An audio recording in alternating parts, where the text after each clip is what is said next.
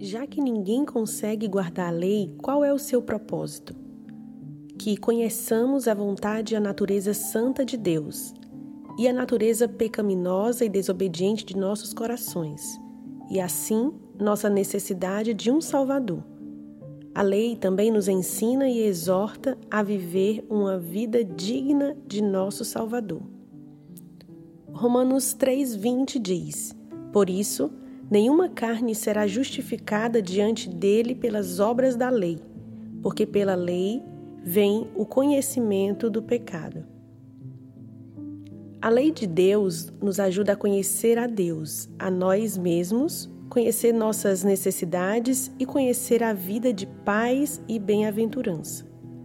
Ajuda-nos a conhecer a Deus porque revela especificamente seu caráter e seus atributos, sua santa vontade e como ele é. Paulo nos diz em Romanos 1 que todos sabem o que é certo ou errado, mas a lei de Deus nos revela especificamente o caráter de Deus e suas qualidades morais. A lei de Deus revela a nós mesmos, especialmente nossa natureza pecaminosa e nossa desobediência, nossa inclinação ao pecado. A lei nos ajuda a entendermos nossas necessidades.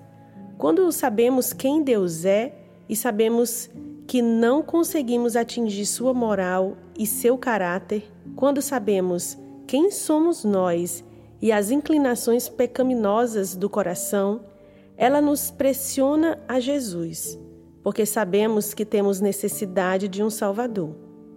Esse Salvador cumpriu a lei.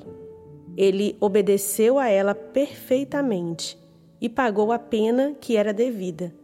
A lei nos compele ao Salvador, aponta-nos para o Salvador, conduz-nos ao Salvador.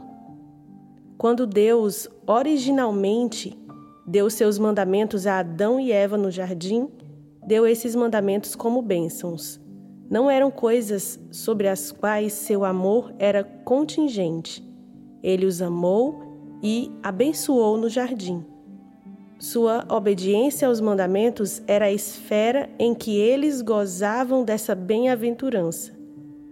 Quando somos salvos por Cristo, quando somos unidos a Cristo, somos capacitados a andar de modo digno, segundo o Evangelho.